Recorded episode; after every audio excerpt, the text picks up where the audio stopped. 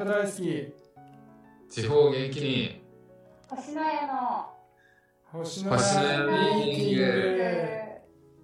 はいそれでは星の家ミーティング始めたいと思います。星の家のまさるです。同じく星の屋の山ちゃんです。同じく星の家のアンナです。よろしくお願いします。よろしくお願いします。星の家ミーティングはど田舎出身でど田舎が大好きそしてど田舎を元気にしたい星の家の3人が地方創生にまつわること田舎のこと地元のことを真面目ににんまりしながら語る番組です。こんばんは皆さんよろしくお願いします、お願いします。えー、っとですね、最近のトピックは、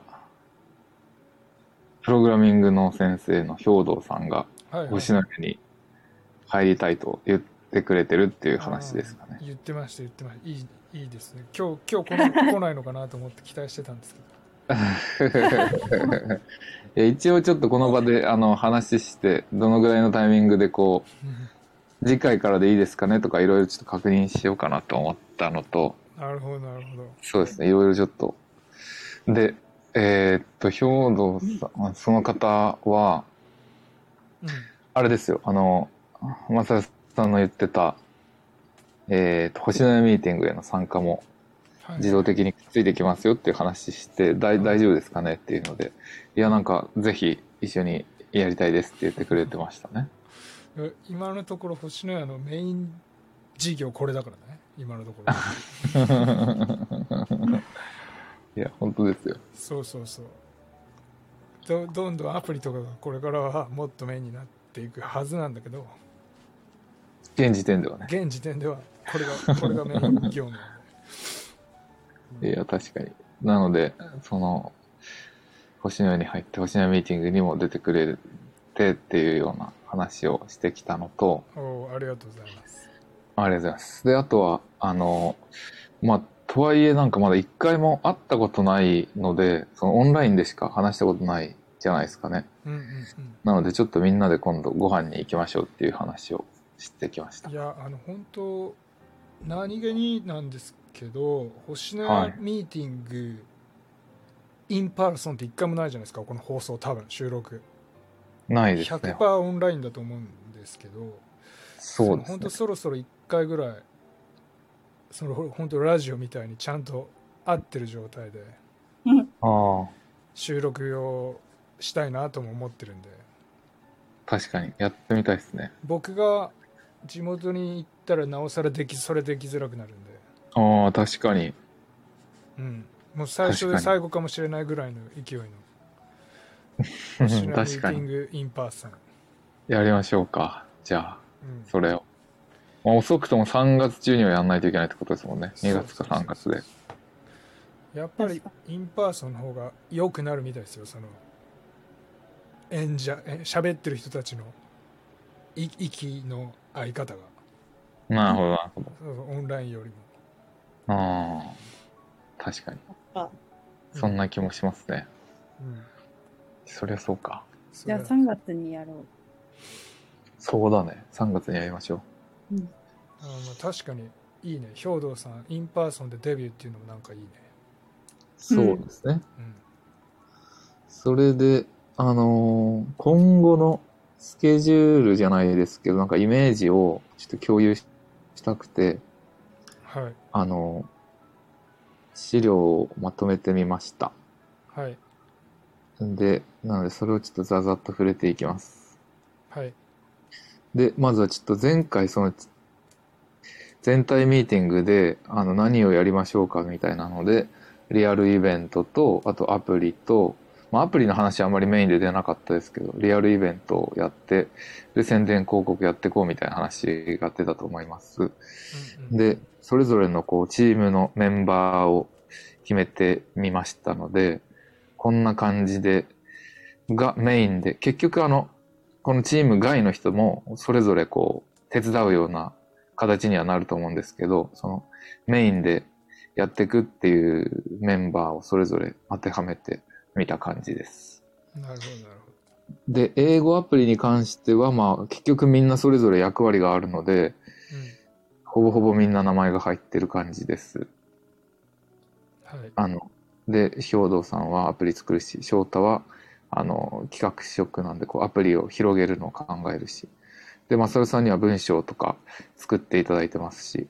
アンナちゃんはデザインの部分やるし、で、あと先生、たけるくん、田辺くんは、と、キンキンさんはそのデジタル村民と、その学校でのそれぞれのユーザーの声を集めた上でのミーティング。で、あとは地元の京平さんとも連携しながらっていうことで、英語アプリチームはこんな感じ。うん。で、デザインパッケージに関してもアンナちゃんに一任しようかなと思ってますね。で、あと関東でやるマルシェと山越でやるマルシェとそれぞれ考えてて、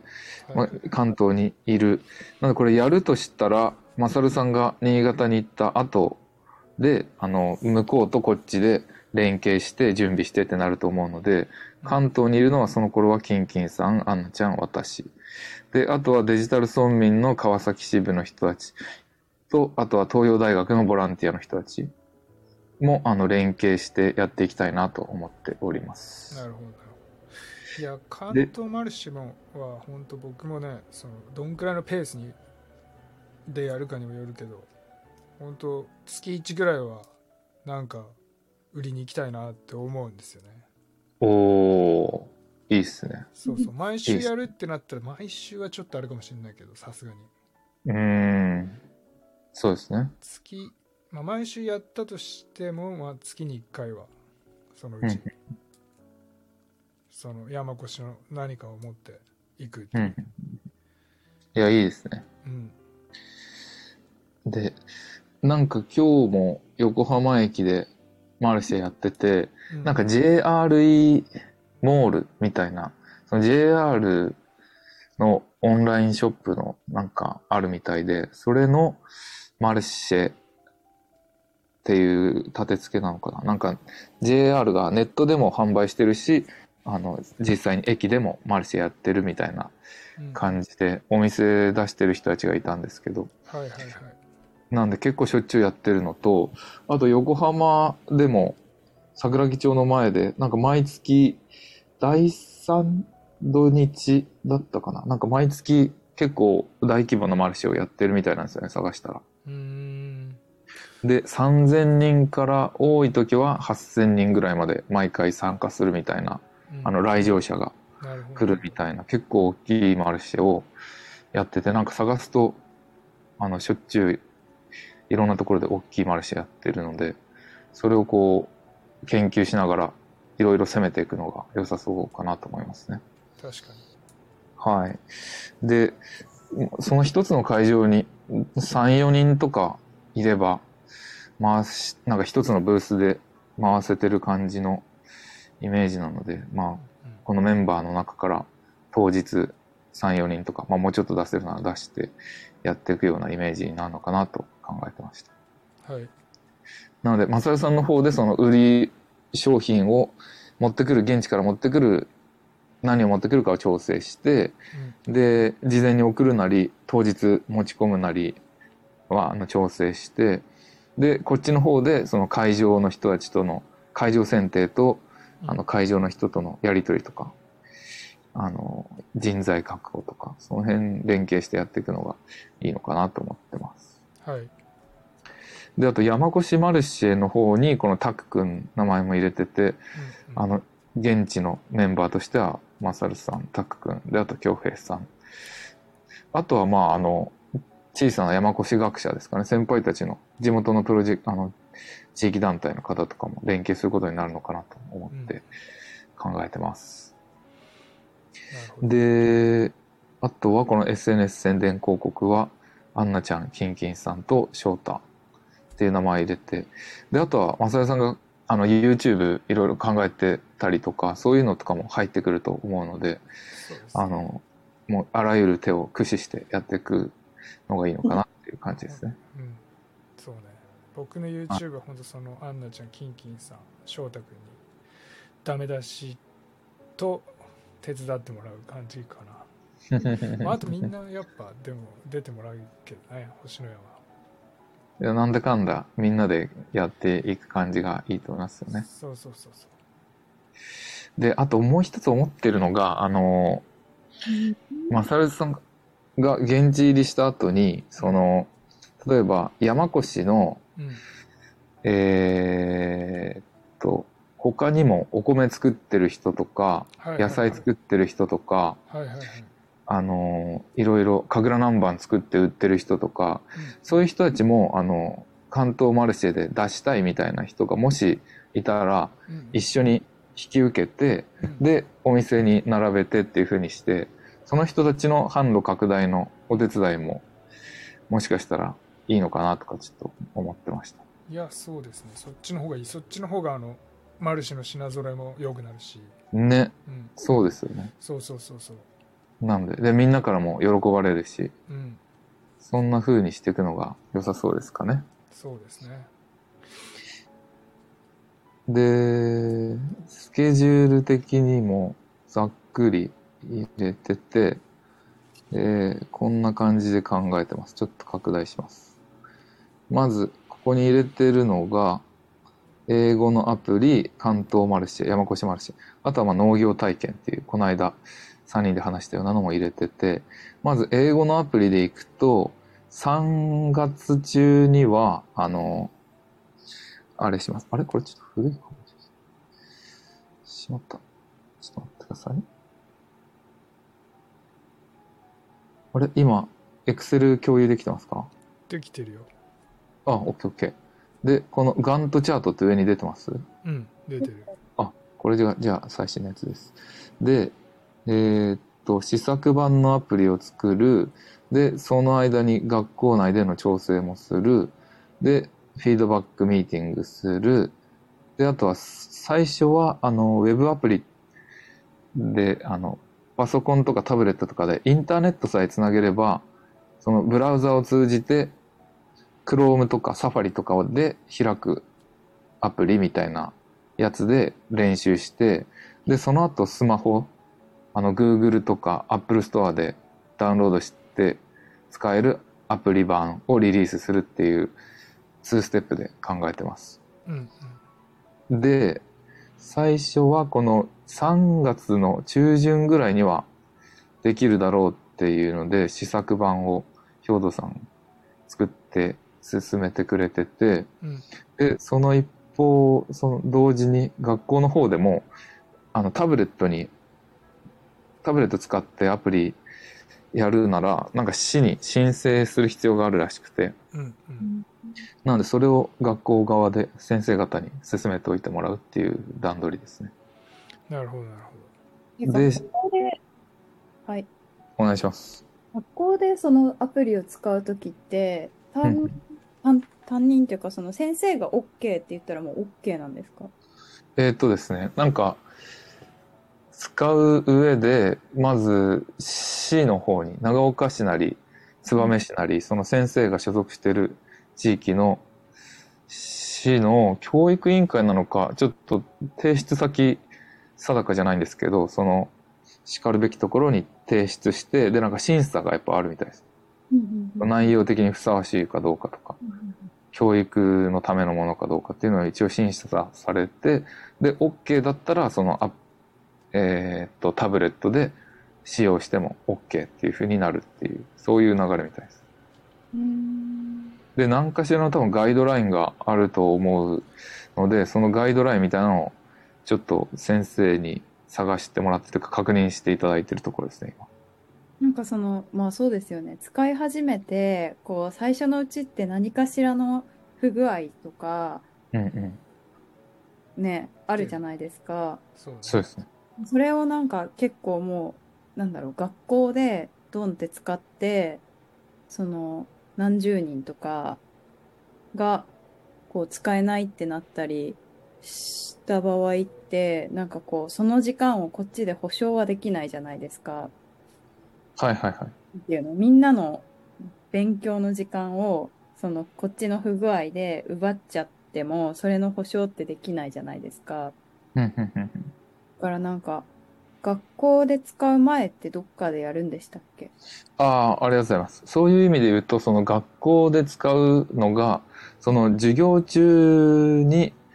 その教材として使うか、それともその宿題というか、プラスアルファの勉強の一環、プラスアルファのツールっていう位置づけにするかで変わってくるみたいで、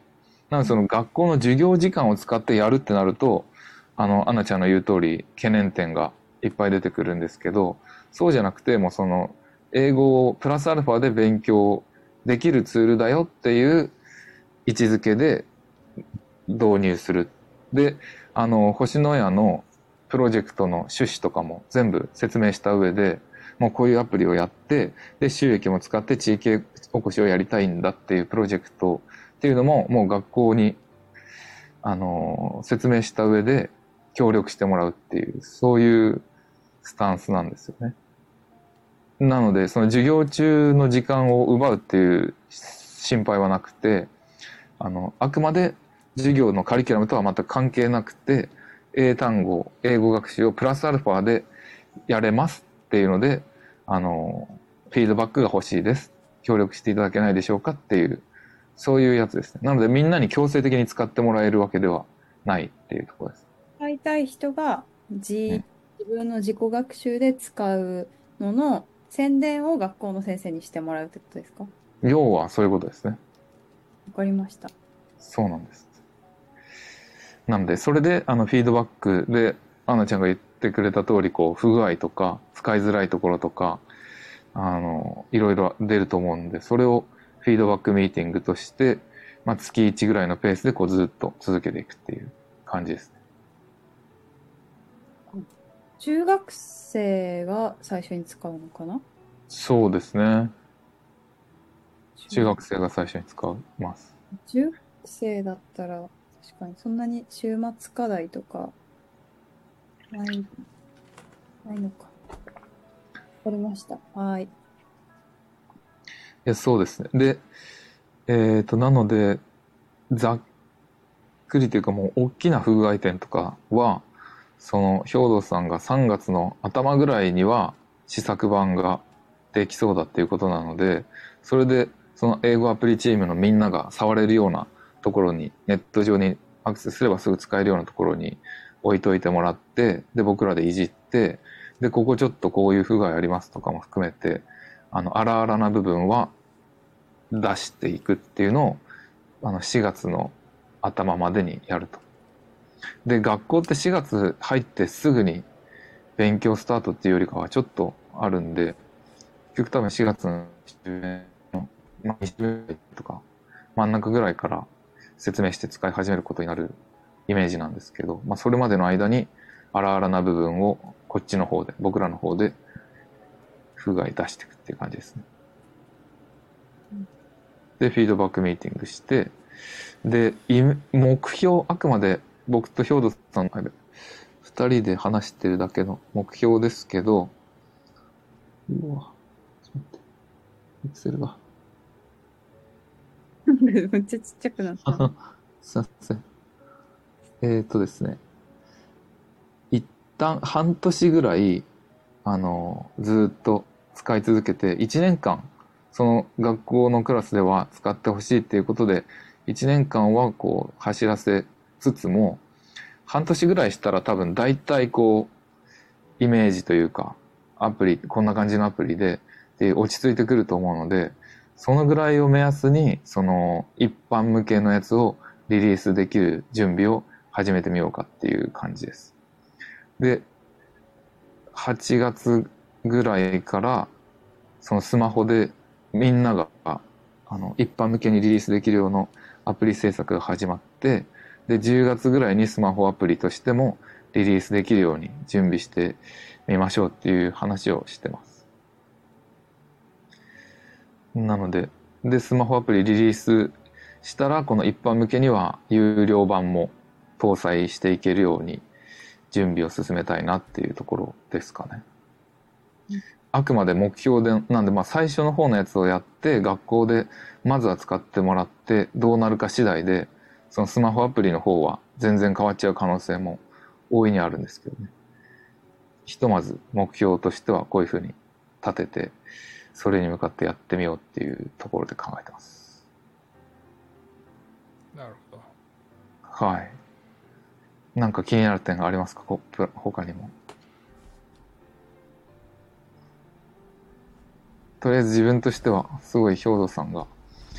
3月頭ぐらいにできますって言って、衝撃を受けてるところですね。なんか。本当にっていう、ちょっと未だにまだ信じれてないんですけど。なるほど。はい。でも、とりあえずなんかデュオリンゴを自分もベースで考えてたので、それを一旦模倣して作ってみつつ、そのデザインの部分をアンナちゃんのイラストにこう差し替えながら、で、コンテンツの部分を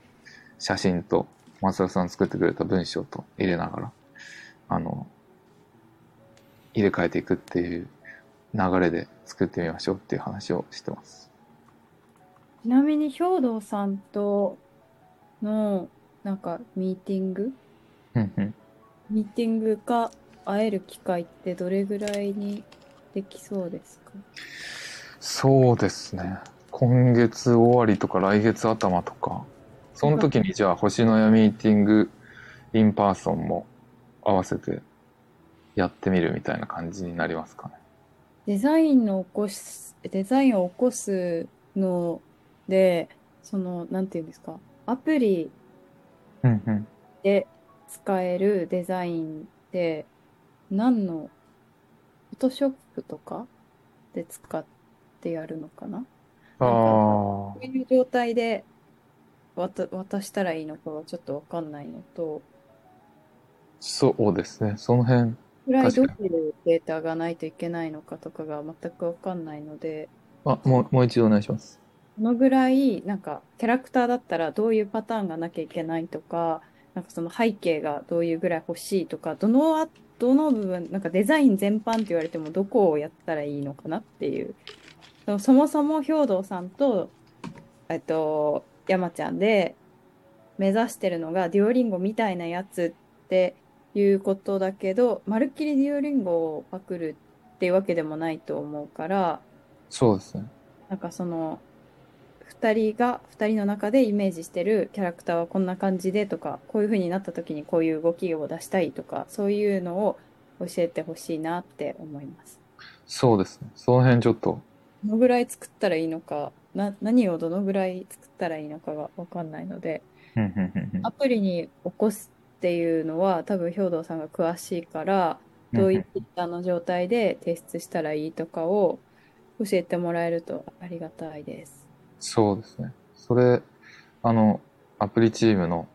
つどつど関連するメンバーでこうミーティングやりましょう。なので、それも、もうちょっとしたら多分、その3月の頭とか、なん、あの、形になってきたぐらいのタイミングで、ミーティングやるか、まあもうちょっと手前でやるのか、ちょっとそのぐらいのタイミングで話して、で、こんな風に準備進めていきましょうっていうのを、ちょっとすり合わせやりましょ3月の頭にはもうその試作版ができるっておっしゃってるんですよね。う。うんうん。その時にはまだキャラクターとかはいらないけど、その実際に走らせるであろう4月中旬ぐらいまでには欲しいっていうことですか？そうですね。だってもうなんか2月のさ、もう今今日19日なので、もう3月の頭ってもうほんとすぐなんですよね。なので多分1週間ぐらいでブワーって作っちゃうんだと思うので、それがこう落ち着いたぐらいのタイミングでミーティングやりましょうみたいな感じになるのかなというイメージですね。で、ミーティングして、で、こうこう、この辺じゃあこういうイラスト入れましょう。この辺はじゃあこういうイラスト入れましょうみたいなのを、あの、実際にできてきたものを見ながら話して、で、イラストを作っていただくっていう流れですか。なので、まあそんな短時間じゃ無理だよっていう話ですかね、もしかして。イラストの方が。3月中にってことですもんね。中にってことですね。まあ、しうん、4月の真ん中までにっていう感じですね。で、あの、全然完全じゃなくて全く良いので、その機能の部分さえしっかり動いてくれて、で、イラストは最初は止まってたけど、あの、何ヶ月かしたらアニメーションに変わってきたみたいなのでも全然いいと思うんですよね。そのための1年間なので。ね。なので、よくしていきながらやっていきましょまあ、わかりました。まあ、イメージとしてはアンナちゃんがすごい大変そうな感じがしますう。いや、そうですね。特に4月までは、多分5月以降はもう少し、アナちゃんも時間の使い方がある程度自由度が出るのかもしれないですけど、4月いっぱいまでは忙しくて、ちょっと全然思う通りに進められない場合も、うんもうすごいあるかなと思いますね。4月いっぱいまでは今の仕事、変わらないうん。ので、そうですね。まあ、でも、頑張ります。4月にイラスト撮ってないので、まだ。ただ、そうね。いやまあでもアンナちゃんが仕事自由になったとしても多分大変だと思うよ僕の予想ではあの アプリのキャラそのプログラミング的に山ちゃん教えてほしいんですけど、はい。例えばこれ手振る手振る状態を作るとするじゃないですかアプリのキャラが、うんうんうんそしたらもうこの状態この状態この状態この状態って全部アンナちゃんに書いてもらういや、えっとですね、あの、ロッティっていう技術があって、うんうんうん。あの、まあ、これとこれを作って、その間も含めて、こう、こういう動きさせるとか、なるほどあの、あるので、なので、その一枚一枚全部ブワーっていっぱい書くっていうよりかは、どうんうんうん。アニメーションを作る、そういう技術を駆使して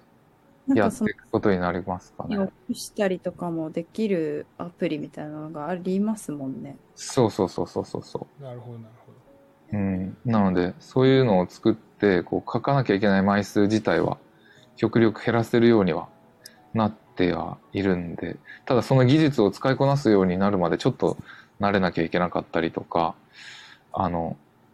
大変な部分は絶対あると思いますけど、まあ、それそれになれるのはアンナちゃんじゃなくて兵藤さんってことなのかな？その技術になれるのはそれ、私なんじゃないか。そうなの？それ、アンナちゃんですかね。あそうなの？それプロギプログラミングがやるんじゃないんだそうなんですよ。なんかあの、ないんだ。GIF? GIF だっけな ?GIF? あ GIF あるあるあるみたいな。あんな感じのやつをこう、イラストで作っていただいて、で、あれってもうあの、JPEG とか PNG とかのあのデータと一緒で、GIF のデータでもうなんかこう、動くっていう。なのでこう、正解したら、静止画からあの GIF のやつに変わって、で、動くみたいな風なやつをこう、プログラミングで設定する感じなんですよね。なるほどなるほはい。なんで、岐阜のデータをアンナちゃんの方で作って、で、それを兵頭さんに送って、で、正解したら動く。間違ったら動くっていう方のプログラミングを兵頭さんの方でやるっていう、そんな感じになると思います。わかりました。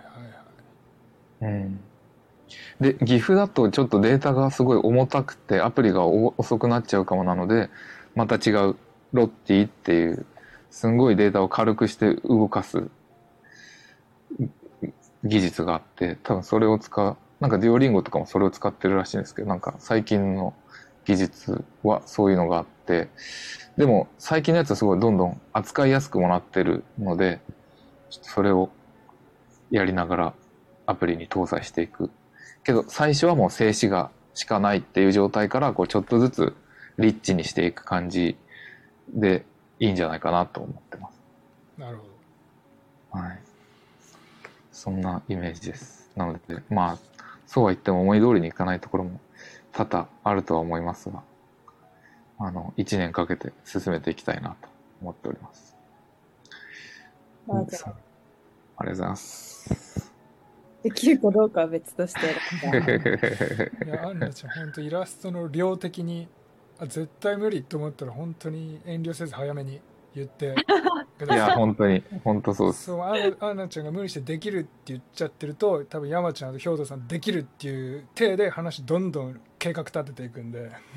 いや、もう容赦なくいきますよ。そうもう早めに早めに絶対無理絶対無理ってもう言っていって。で本当にイラスト人足りないとかだったらね本当人数考えないとアンナちゃん一人じゃなくて、うん。確かうん。に。、そういう本当に無理なんだってだってしょうがないから。しそうなんじゃないかなって僕は今の話聞いてるだけでちょっとそう思ったんですけどわかでも分かんない。全然。や5るな。月からフリー、フリーといえども、普通に仕事はするし、仕事はするしっていうかなね、他にもやりたいこともいっぱいありますしね。全くなんか何もないっていうわけではないので、うん。でもちょっとその辺バランスは自分であの組み立てるようにしていこうと思うので、相談しながらやらせていただきたいと思います。そうですねそうですねありがとうございます。そんな感じが英単語アプリですかね。うはいはい。いいですねいいですね。加入がかなりでかいです。ちなみに、これは、まあ、兵藤さんが来てから発表してもらえばいいか。なんか兵藤さんからも、星のように入ったらこんなことやりたいみたいなのがもうすでにあって、ちょっとまた、それは次回のミーティングの時に聞けるようにお楽しみで撮っておきます。いいですねはいすごい、それは僕はきアプリプログラミング関連でってことですか？関連でってことですね。ああなるほどなるほどいいですねはい。いや、聞いて僕はびっくりしました。めっちゃ熱いですねって思いました。なるほどなでる、ほコードンさんのなんか知らないこと、知らない部分うん。が多すぎるので、どいやそのなのであの in person 星のやミーティング in person の時はまずはその兵藤さんを知ろうの回ですよもちろん。だから 兵藤さんに軽く自己紹介してもらって、まあ、特に特に僕とアンナちゃんが質問付けにするっていう。確かに。なしみたいなやつにしてほしいですね。な、何？NG なし。うん NG なし。最初にそんな感じで、プライベートどこまでちょっと出したいかは、あの、兵藤さん次第ですけど、まあまあでも答えられる範囲でちょっとね、はもう想像にお任せしますとかでうまく乗り切っていただいて。ああ、そうですね。答えられない場合は想像にお任せしますで。じゃあアンナちゃん最初にその in person 始まったら最初にじゃあアンナちゃんそれ言って NG なしでお願いしますって なんだこの、なんだこの女って思われる。全然いいですよ。いや、でも兵藤さん本当に、すごいこう、もう、なんていうんですか、ギバーというか、こうもう、あんまり自分への欲がないというか、こう、社会貢献とか地域おこしとか、すごい、あのー価値を感じてる人なので、なんか星のやにはすごい相性がいい感じがしますね。すごいいい意味で変わってる匂いは感じます。いやーね、いい意味ですごい変わってる。いい意味ですごい変わってることなんじゃないかなと思って。そうですよね。なので、ちょっと楽しみですね。で、あとは関東マルシェと山越マルシェがありますが、はいこれも、えーっとですね、まあ、マサルさんが4月に乗り、現地入りして、で、まあ、準備期間としてこの調整、まあ、4、5、6はまあミニマムかかるのじゃないかということで3ヶ月は置いてますが、あれですよね、その農業の研修というか、あの、学びに行ったりとかもされると思うので、それ次第でちょっと何とも言えないですよね、まだ。そうだね。それがどれくらいなのかもわかんないしね。どれくらいの日程で研修あるのかとかもわかんなくてまだ。そうですよね。うんなので、それの忙しさ次第なのかなと思うんですけど、はい。一旦3ヶ月の準備期間として置いてて、うんで、まあ、もし可能なら長岡花火の前ぐらいにマルシェをやれたらいいかなと思ってて、で、ちょっと調べないとわかんないんですけど、あの、長岡花火のチケットとかを、あの、買いに来てくれた人、買ってくれた人の抽選で何名にプレゼントしますとか、うんもしできるんならなんかそういうキャンペーンとかも打ちながらのマルシェに来てもらうっていう、そんな作戦良さそうと思ってちょっと6月ぐらいに一回開催できたらどうだろうかなっていうので仮に入れてます。で、そしたらなんか、はい花火のチケット当たるかもで来てくれて、で、有給申請して、8月に休み取って長岡まで来るみたいな。そういう人を想定して、ちょっと6月に置いてますね。けどはい。で、あとは8月の頭にも1回開催希望でここに入れてて、多分長岡花火とかをテレビで放映されるので、関東の方でもちょっと長岡のことが話題になるというか、花火関連で話題になったりするかなと思って、食いつきが良くなる気がするので、うんちょっとここにマルシェを1回入れてます。なるほどいいですねありがとうございます。で、あとは、ま、もち米とか作ってるかどうかわかんないんですけど、そういうちょっとお正月期間ももち米を売れるんじゃないかなっていうので、一回入れてるのと、あとは山菜が取れるので入ってくるんじゃないかで3月ぐらいにも一回っていう感じで、ちょっとマルシェを仮に、あの、入れております。はいなので、まあ、ちょっと松原さんが現地入りした後、いろいろ相談しながら開催時期とか頻度とか決めていけたらいいのかなと思ってます。そうですねうん。で、あとまあ似たような感じになる部分もありますけど、山越マルシェは山越やるマルシェ。えっと、売り物と、あとは会場の調整を現地でマサルさんを中心にやっていただくのと、あとはその、い一緒にタク君にも動いてもらって、で、タク君はその、山越に来てお店出したいっていう人たちのつながりがいっぱいつてがあって、開催してる経験もあるので、そういう人たち含めてこう、出店するお店を集めて調整するっていうような役とか、あの、経験を生かして、マサルさんと一緒にこう、動いてもらえたらなっていうところで入れてます。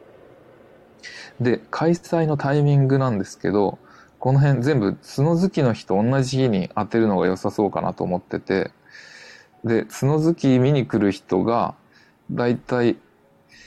マイクロバスで2台3台数百人数まあ100人単位では来ると思う来てるっぽいので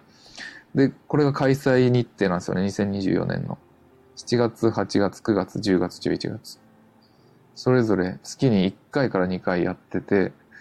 なのでこれをあの闘牛場でやっててでオラタルのところでマルシェもやってますっていうのであの寄って寄ってもらうっていう作戦で考えてますなので、それに合わせた日程っていう感じでここに置いてますね。で、あとは最後にこの農業体験のところは、さらに準備期間をちょっと長めに持って、で、この8月ぐらいのところで一回トライアルをやれたらなと。で、まあ、収穫の秋っていうことで何をいつぐらいに収穫できるかちょっと正確に僕も分かってないんですけど、秋頃に農業体験として、こう、あのまあ、例えば家族連れとかで農業体験して、で、一緒にこう野菜とかお米とか収穫して、で、最後みんなでご飯食べてっていう、そういうようなのをやるっていう感じで日程をちょっと入れてみました。なるほどなるほどはいそんなざっくりした作戦を立ててみております。はい。では本日のミーティングは以上です。お相手は星の屋のまさるでした。同じく山ちゃんでした。同じくアンナでした。お疲れ様でした。あお疲れ様でした。ありがとうございました。りがとうございました。皆様ごきげんよう。じゃあね。じゃあね。バイバイ。